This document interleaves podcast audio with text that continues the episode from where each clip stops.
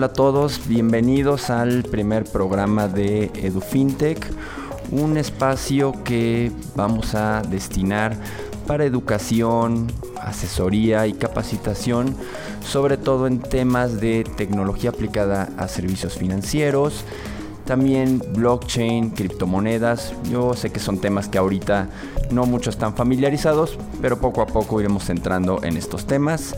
Me presento, mi nombre es Jonathan Stahl, voy a ser el conductor de, este programa y eh, ¿no? Mi, background para los que no, no, me conozcan, soy abogado, pero siempre me ha interesado la tecnología y el sistema financiero, por lo tanto, poco a poco he ido descubriendo cómo la tecnología se ha sincronizado con, con con las finanzas y distintos temas han surgido. A lo largo de los programas ¿no? veremos mucho más de, este tema y podré contar ciertas historias y cómo he llegado a, donde estoy en este momento. También en cada uno de los programas intentaré tener un invitado, un especialista en el tema que eh, tocaremos en, en, en ese programa. Y el día de hoy, como invitado especial para este primer programa, quiero presentarles a Oscar Salcedo, que es director de Banca Digital. Bienvenido a, esta inauguración. Hola Jonathan, muchas gracias por la invitación. Es todo un honor ser el primer invitado. hombre, un, placer. Digo, Oscar y yo ya nos conocemos hace, hace un rato. Hemos estado en, distintos foros de, estos temas y siempre es un honor contar con su participación, su expertise. Y en ese eh, aspecto Oscar, ¿nos podrías contar más o menos cómo has llegado a, este punto? ¿no? ¿Tú qué estudiaste? Como, ¿no? Más o menos un, pequeño resumen de tu carrera profesional. Claro que sí, con mucho gusto. Bueno, pues yo traigo un perfil medio extraño. Eh, estudié ingeniería cibernética en La Salle. Fui, fui programador 14 años.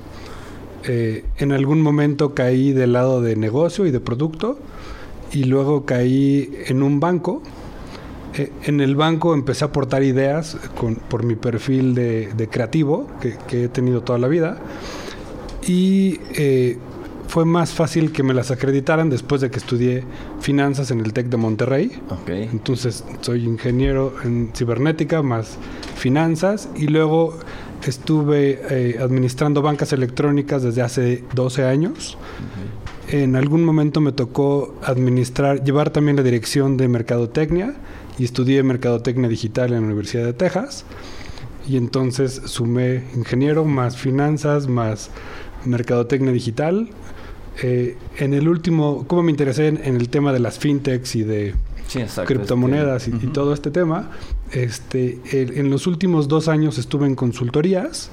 La última fue en Everis, donde estuve como responsable de la práctica de banca digital, blockchain, criptomonedas y fintechs en México y Latinoamérica. Ahora, ¿qué, es Everis para la gente que no, no, eh, conozca esta empresa? Everis es una consultora española que tiene presencia en Latinoamérica desde hace como 10 o 15 años y que hace cuatro años la compró una consultora que se llama NTT Data, que me parece que es la número dos del mundo solo que no es tan conocida en México y eh, para expandir eh, su, su, su, territorio mundial, pues compró Everest, que ya estaba muy avanzado en este tema y, y pues ahí, y luego ya me, regresé a la banca, ahora estoy en Banco Multiva, encargado de la banca digital y de la transformación digital. Perfecto, es que es un perfil realmente muy completo.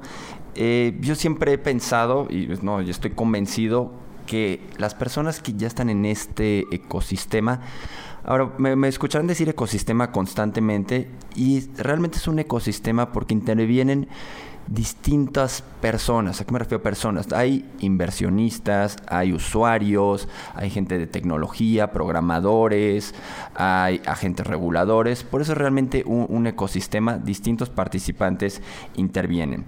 Y justo en este punto, creo que el ecosistema o las personas que intervienen en él deben ser multidisciplinarios. Hasta cierto punto, bueno, o muy parecido a tu experiencia de programador, finanzas y marketing porque creo que, digo, y salvo tu mejor opinión, eh, el sistema, el ecosistema es bastante complejo y necesitamos gente que pues entienda distintos segmentos, aunque no sea experto en, cada uno.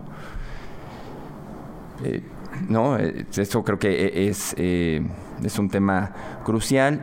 Y justo en ese punto, ¿cuál crees que sea uno de los obstáculos o de los retos que tiene la gente, los principales, para entrar en este ecosistema? ¿Será desinformación, miedo? En tu experiencia que, o que tú hayas vivido, ¿cuál ha sido uno de los mayores retos? Pues yo, creo que es desinformación y, haciendo la analogía con 1998, cuando apenas estaba entrando el Internet, pues yo creo que estamos en el 98 del Internet, donde pues sí, se ¿has escuchado alguna vez que alguien tiene una computadora, que se conecta a internet y que puede entrar a bibliotecas de, no sé, de Inglaterra y de Estados Unidos y puede chatear con gente que está en otra parte del mundo cuando antes no existía y lo único que pasa es que te lo imaginas. Y hasta que va evolucionando la tecnología y, y se va adaptando de una, de una forma más amigable con el usuario final es en el momento en el que eh, las personas pues adoptan, se suben y, lo hacen parte de su vida. Claro, sí, yo estoy completamente de acuerdo. Y la parte que decías desinformación creo que es, es básica porque muchas veces saltamos aplicaciones o implementamos eh, tecnologías, pero sin saber qué, qué son. Digo, llega un momento en el que no tienes que, por ejemplo, ahorita la mayoría utilizamos Internet y no necesariamente sabemos cómo opera. Pero hay ciertos eh, conceptos que creo es importante explicar a la gente y esto ayudará a que haya una adopción más, un poco más, más grande, más gente se interese y pues, realmente prospere este ecosistema. Eh, este eh, primer programa lo quiero dedicar a FinTech, pero a un segmento muy especial llamado, eh, bueno, denominado pagos, al segmento de pagos. Antes de entrar a, que platiquemos un poco de cómo ha evolucionado los pagos, ¿no? desde muchos años hasta ahorita, FinTech, cuando lo escuchen, se refiere a la tecnología aplicada a servicios financieros, pero no únicamente a resolver un problema, sino a encontrar soluciones, nuevos segmentos, unidades de negocio y no necesariamente tiene que ser algo completamente revolucionario o de esta época. FinTech puede retomarse a tarjetas de crédito desde los 50, cajeros automáticos en los 60, automatización y digitalización del mercado de valores. En fin, pueden encontrar un sinnúmero de tecnología aplicada a servicios financieros que data desde muchos, muchos años atrás. Pero bueno, ahorita se le denomina fintech, se acuñó este término en los 90, pero no es realmente nada nuevo en el concepto, sí en algunas aplicaciones como veremos, pero realmente eh, es importante aclarar que tecnología aplicada a servicios financieros lleva mucho tiempo, pero bueno, va evolucionando conforme eh, pues pasa el tiempo, se mejoran las tecnologías. En este punto, Oscar, ¿nos podrías eh, contar en tu experiencia, ¿no? que en donde has trabajado y desde que estudiaste, cómo has visto los pagos, el sistema de pagos evolucionar con tecnología aplicada a, este segmento? Claro. Bueno, los pagos, eh, pues por lo menos desde, que empecé a, trabajar y empecé a recibir mis, mis primeros sueldos, pues los gastaba con yendo al cajero en efectivo y te, ibas administrando y lo pagabas en efectivo. después entró, hubo como un esfuerzo por parte de la banca a través del, del FIMPE para, para terminalizar todos los comercios y empezar a repartir más tarjetas. O sea, aquí te refieres a tener la, llamada terminal punto de venta donde metes tu tarjeta de crédito y se procesa el pago. Exactamente. Y con eso, pues es más seguro porque tenías que cargar menos dinero en efectivo y, y es más conveniente porque podías pagar en cualquier lado, pero en ese momento no podías pagar en muchos lados. O sea, fue, fue el huevo y la gallina. Oye, pues es que no quiero tu TPB porque la gente no tiene tarjeta.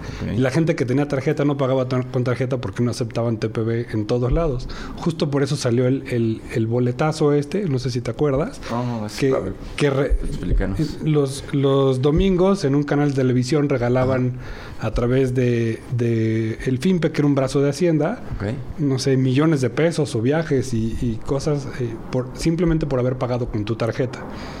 Y entonces con eso empezaron a fomentar la adopción. la adopción, exactamente. Encontrar a una... Porque los nuevos modelos de pago, siempre, que adoptes un nuevo modelo de pago, pues es muy difícil porque necesitas meter al comercio y necesitas meter al cliente. Claro, como crear estos efectos de red se denomina, ¿no? Exactamente. Donde, digamos, estén compradores y estén vendedores en una plataforma y entonces se pueda ver su utilidad realmente en esa plataforma. Correcto, ahí te estoy hablando más o menos del 2007. Ok. Por, ahí del 2008, 2009 empezaron con, con los pagos entre celulares, entre bancos, que pasaba a través de Spay, pero comprabas tiempo aire y, fue un total fracaso porque se quisieron aprovechar las telefónicas y los bancos del, modelo de negocio y, en un cuando pones todas estas variables en la misma ecuación y alguien no le entra, pues no funciona. Y a mí se me hace que era un proyecto buenísimo, pero pues no, no floreció. Y luego cada banco sacó su, su, banca por celular y la gente opera en su banco a través de su celular. Ok. Y, y poquito a poquito ahora hemos adoptado los pagos a través de los celulares este, pero, pero estamos en el mismo punto que, antes de que hubieran terminales. Y justo en este tema eh, creo que es importante, igual nos vamos tantito al pasado, cuando empiezan a surgir intermediarios para generar cierta seguridad, facilidad en el pago. Uno de los que más conoce la gente, yo creo que está familiarizado, es PayPal, el cual funcionaba, eh, él tenía tu tarjeta, tus datos bancarios y eh, él se conectaba con el comercio, pero protegiendo tus datos eh, personales. Era como este intermediario, ¿no? Que funcionaba y surgió para, sobre todo, el e-commerce. Eh, sobre todo e-commerce, que es uno de los pues ahorita yo creo que todavía, y no, yo que estás de acuerdo conmigo, yo, espero, que la gente sigue teniendo cierto miedo de dar tu tarjeta de crédito. Entonces, PayPal fue como una eh, implementación o una solución a este tema y de miedo de la gente y obviamente facilidad de pago, ¿no? Es como fue evolucionando eh, el sistema de pagos. Y posteriormente como tú dices, se han ido eh, creando nuevas aplicaciones. Y tocaste un tema que me parece fundamental, telecomunicaciones para facilitar los pagos. Y aquí eh, quizá podamos tocar un poquito o ahondar en lo que ha sucedido en otros países que no necesariamente tenga una referencia tal cual en México. ¿Podrías eh, contarnos un poco del caso de China, que es un es un mercado sumamente fascinante porque los pagos con celular se han incrementado de manera impresionante. Y aparentemente, bueno, aparentemente pasamos de no contar con una banca, una sucursal física, a realmente un sistema de pagos. ¿Cómo has visto esta evolución y qué, impacto tiene? ¿Y podrá llegar a México? correcto. El, caso de, de WePay Chat en, todo China y todo Asia. Y, me parece ¿Qué es WePay Chat para que la gente...? WePay Chat yo lo veo como un PayPal. Como una aplicación en tu teléfono. es, una, es un PayPal que es una app en tu teléfono. Y que además de que funciona para hacer pagos, también funciona como el WhatsApp. Y también puedes chatear ahí. Y puedes enviar imágenes. Y, y además puedes meterte a tiendas en línea. Y entonces en la misma app en la que estás chateando con todos tus amigos, porque ahí no se utiliza tanto el WhatsApp, se utiliza el WePay Chat. Okay. En esa misma app vinculas tu tarjeta y empiezas a mandar fondos a tus amigos o a los comercios, entonces eh, pues eres omnipresente. Claro. Incluso hay algunos modelos en donde Está el modelo en el mismo WePay Chat que no necesitas vincular una tarjeta, simplemente descargas la app y si alguien te empieza a pagar, pues el dinero vive ahí, aunque no estés vinculado a un banco, y luego lo puedes transferir a alguien más. Y algunos bancos ya conectaron esta aplicación para que lo descargues en efectivo. Ok, y también como tengo eh, entendido, es un gran sistema de, de, pagos, si así se puede llamar, porque funciona con los denominados códigos QR.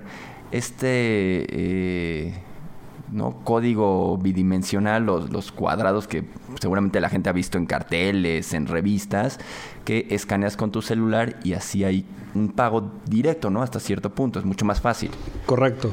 Es como, como ha tenido mayor adopción en... Sí, eh, fue lo que ayudó a la adopción en, en China y en todo Asia. Eh, ya, ya tiene un rato que pasaron por el, por el QR code. Yo, yo siempre, yo creo que unos 5 u 8 años desde que inició este rollo, pero yo siempre he pensado que cuando llegas al QR code en una aplicación o en un sistema es porque se te acabó la creatividad. no, soy fan del QR code, se me hace demasiado arcaico, pero allá les funcionó muy bien en el momento en el que estaban lanzando.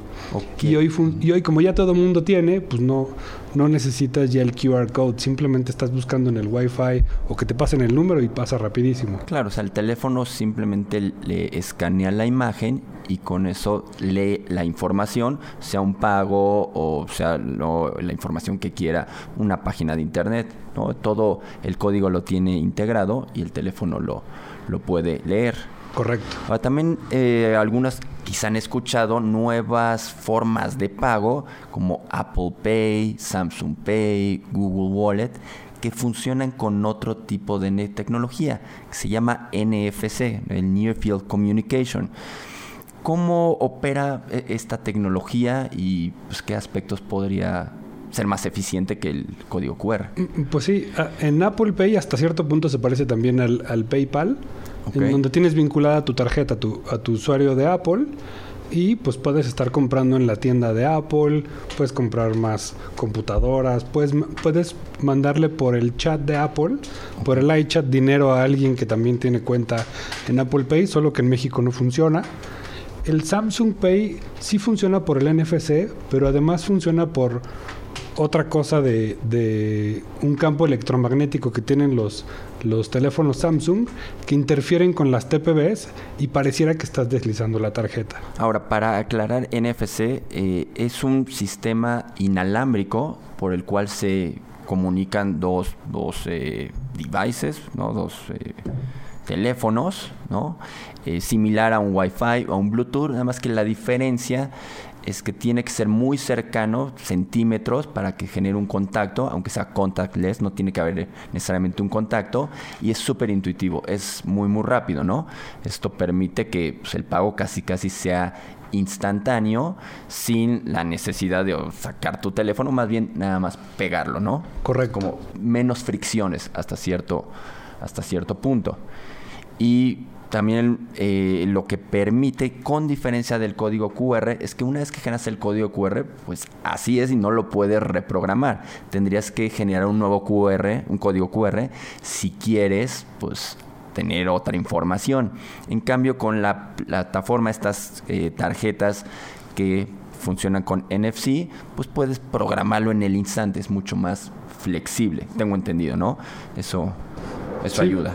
Correcto. Y, y además lo que intentan tanto Apple como Samsung es que como el, Hoy, hoy, hoy leí el, documento de usos y hábitos de la Asociación de Internet y dice que el 89% de los mexicanos prefieren utilizar, prefieren navegar en su celular que en todos los demás dispositivos. Entonces, al tener vinculada tu tarjeta en tu celular a una cuenta de Apple o de Samsung, a la hora que vas navegando, muchos de los comercios ya se están conectando directo al, al módulo de, de tu tarjeta que esté en tu celular para que pagues por ahí y ni siquiera te tengas que enrolar. Ok, esto los, es quizá otro concepto que empezamos a manejar como el banca abierta, un open banking, que se democratice un poco los, los servicios financieros, ¿no? Es lo que se está buscando hasta cierto punto. pues sí. ¿No? Con, y en esta parte de democratización de los servicios financieros, quizá los más avanzados por el momento sea la Unión Europea con una segunda directiva de pagos, ¿no? la PSD2, que eh, entró en vigor en enero, va a tener ciertas fases, pero es justamente un, un open banking en la Unión Europea y nos podrás explicar un poquito a qué se refiere o qué impacto va a tener, por qué es deseable tener una banca abierta. Claro. Pues, pues mira, de, de, entrada, la historia cuenta un poquito que por ahí del 2009, el Departamento del Tesoro británico hizo una recomendación a los bancos y dijo que las APIs podían ser un muy buen elemento para compartir la información de los usuarios bancarios A ver, sin romper. APIs, te ref- ¿qué es una, más en términos generales, qué es una API? La API es un es una es, es- una interfaz de metadatos Ajá. que es el equivalente a que si estuvieras navegando en una página web y, y, y en lugar de sacar los datos en, en formato HTML para que los veas tú, Ajá. los está viendo una computadora. Eh, El mejor ejemplo de API es, eh, ¿tú alguna vez has compartido tus datos personales a través de una API eh, alguna vez en, en tu vida? Y, y la respuesta es, pues sí. Cuando te diste de alta en Spotify y te pidió que dieras de alta, que te pudieras dar de alta con, con todos los este, formularios larguísimos o con un solo clic a través de tu cuenta De de, Facebook, Facebook. pues todo el mundo se metió al Facebook. Y cuando, cuando, cuando una pasa el- interfaz de, de interconexión. Exacto, cuando le pasa el control a Facebook, Facebook te pregunta a ti como usuario, oye, ¿estás seguro que le vas a dar permiso a Spotify de, de que pueda comentar en tu muro, de que saque tu nombre, tu contraseña, tu, tu teléfono, tus amigos, tus preferencias de música, bla, bla, bla? Claro. Tú le puedes aceptar o cancelar. Y en el momento en el que le aceptas, Spotify obtiene a través de APIs la información que tú ya le compartiste. Eh, APIs son metadatos. Y de tal forma que la primera vez que entras al Spotify te va a dar por tus preferencias de música, si es que tienes algunas, y si no tienes, va a buscar quiénes son tus amigos y sus preferencias de música y te va a entregar un listado de música bien bonito para que a la brevedad a la brevedad pases de freemium a premium Ok. y entonces perfecto. quedes Ya, ya, ya. cautivo. Perfecto. Ahora sí. Es- que- eso mismito Ajá. va a pasar con la está pasando con la banca en Europa Ok. en donde el Departamento del Tesoro británico por ahí del, del 2009 dijo que las APIs eran un muy buen sistema para compartir información. Luego salió el Open Bank el Open Bank Standard para que las fintech que quisieran consumir esta información pues obtuvieran las mismas variables de todos los bancos y no tuvieran que estar haciendo un desarrollo particular por cada banco. Y a partir de enero de 2018, por ley tienen que estar publicando el, eh, la ley del PSD2 o la directiva, Sí. tienen que estar publicando a través de APIs la información de los clientes que, que ellos mismos lo confirmaron, así como lo hicieron con, como, lo- como vimos el caso de Spotify con Facebook. Y las fintech, para que puedan obtener esta información, necesitan estar certificadas con el regulador de los bancos an- antes de poder estar consumiendo estas APIs. Ok. O sea, pareciera que vamos a ir de- del secreto bancario de hace cinco años que nadie podía ver absolutamente nada de información, ahora abrir todo. Pero sí se abre todo, pero con seguridad. Claro. Y hoy aquí puede- podemos entenderlo como una empresa financiera, pero no necesariamente un banco, se- segmento financiero tradicional, puede empezar a proporcionar ciertos servicios financieros sin la necesidad de pasar por un intermediario. Simplemente que el usuario autorice a este comercio o a esta empresa que sus datos que están en un banco se los comparta y esta comercio o empresa inicie el pago sin la necesidad de pasar por tantos intermediarios. Eh, Es correcto, eso es como estamos operando hoy a través de dispositivos eh, como la tarjeta de débito, la tarjeta de crédito o a lo mejor con, con algún permiso que das en tu banca electrónica. Pero esto va a cambiar con la ley FinTech. Va- vienen las, las leyes secundarias en donde pues todos los reguladores junto con los representantes de la banca Ahora y las otra fintech pequeña pausa en Ajá. ¿no? la ley FinTech. Eh, esta ley es en México, se entró en vigor en marzo de, de 9 de marzo de, de este año y es un esfuerzo por los reguladores mexicanos para sintetizar muchos segmentos de tecnología aplicada de servicios financieros. Cuando Oscar dice disposiciones secundarias, a lo que se refiere es que existe una ley primaria que regula en términos generales todo este ecosistema, pero hay muchos aspectos en particular que no va a regular, porque al menos la ley es general. Entonces se requieren disposiciones, digamos, re- reglamentos de segundo nivel que aclararán ciertas cosas en particular. Entonces eso se refiere con la ley FinTech y ahora sí explícanos cuál es el- la, la ambición o qué va a lograr o se intentará lograr con esta ley FinTech. Claro. Bueno, la, la ambición es ¿Cómo nació el, PSD2 de Europa? Que justamente es lo que está buscando México a través de la ley FinTech. Eh, e incluso mejorarlo. Eh, todo nació con, la premisa de ¿y quién es el dueño de los datos mm. financieros que viven en los bancos? ¿Es el banco o es el usuario?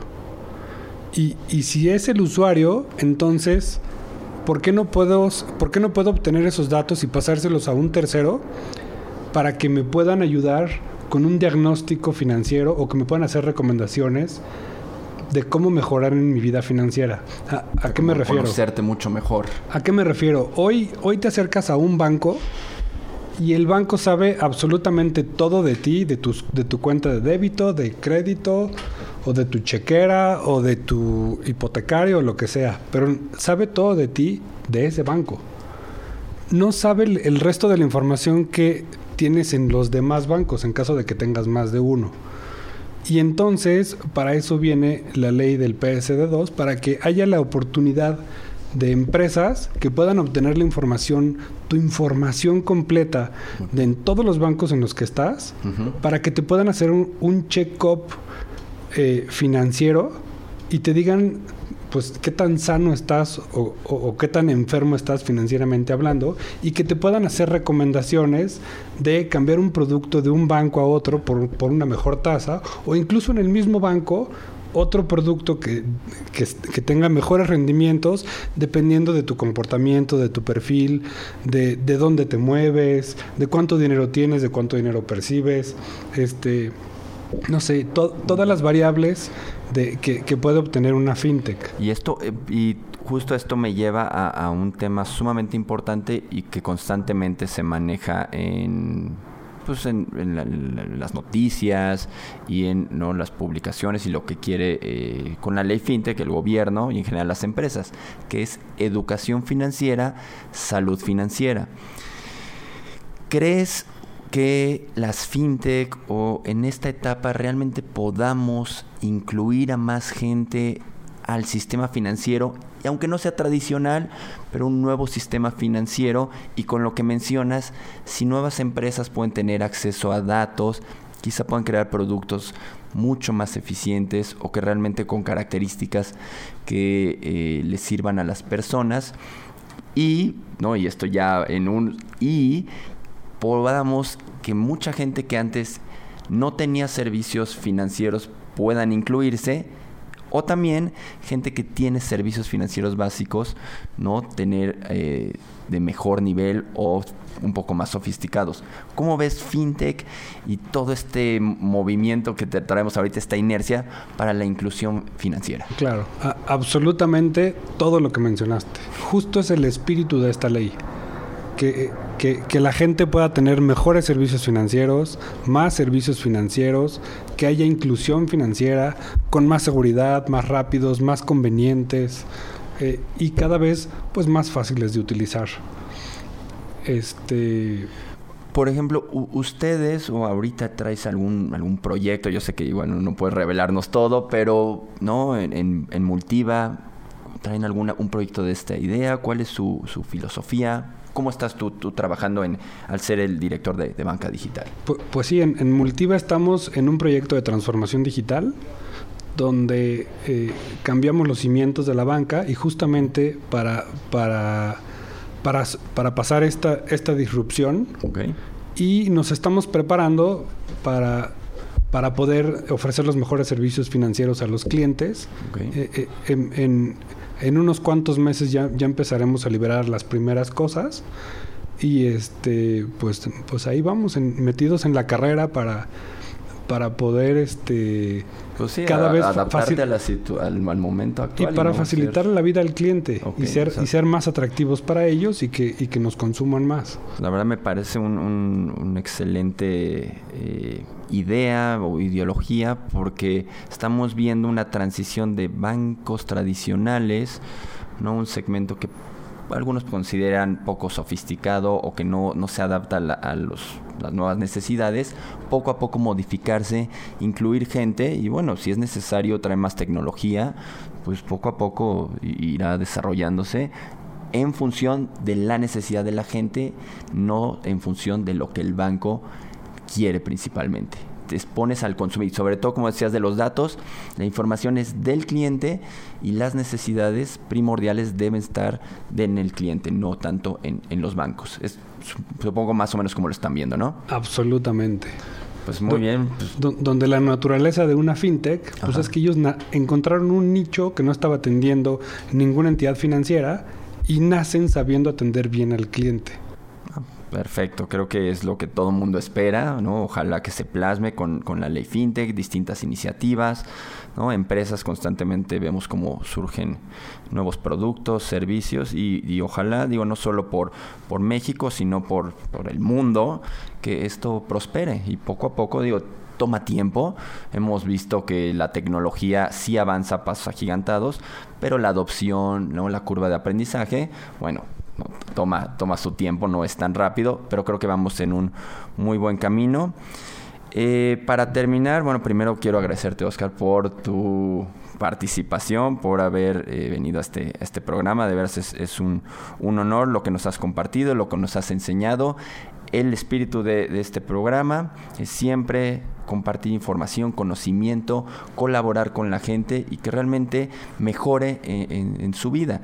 No simplemente sea información que no tenga mayor sentido, quizá puedan conectarse con algo de tu historia, cómo has ido creciendo, a dónde has llegado y las cosas que hemos podido platicar les sirvan y exploren más eh, en este tema. Eh, por último, Oscar, eh, nos puedes, ¿no? Algo de, para despedirte, alguna idea, lo que tengas en mente y cómo la gente puede comunicarse contigo si tiene alguna, alguna duda, por favor. Claro que sí. Bueno, muchas gracias por, por invitarme. La verdad es todo, todo un honor ser el primer invitado en, en el podcast. Eh, a mí me pueden encontrar en, en, a través de LinkedIn soy participante muy activo, tal vez tú también. Tu nombre es, eh, que te encuentran como Oscar Salcedo. Oscar Iván con Y, Salcedo Yúdico, YU de ICO. Ok. Así estoy en, el, pues, LinkedIn. supongo que la gente te, buscará con algunas preguntas, dudas, ¿no? Oscar siempre está dispuesto a, ayudar y ¿no? a responder cualquier pregunta. Y bueno, pues te agradezco de nuevo la, la invitación. Y con esto eh, nos despedimos. Yo soy Jonathan Stahl. A mí me pueden encontrar en Facebook arroba edufintech o me pueden enviar un correo a educacionfintech. Espero que realmente les haya servido este programa. De hecho, se trata justo de, educar, de capacitar a la gente, quitar mitos que existen o tabús en la industria y los espero para próxima semana, para un siguiente programa donde tendremos otro invitado y seguiremos hablando de segmentos fintech, blockchain o criptomonedas. Les agradezco su atención y nos vemos la próxima. Hasta luego.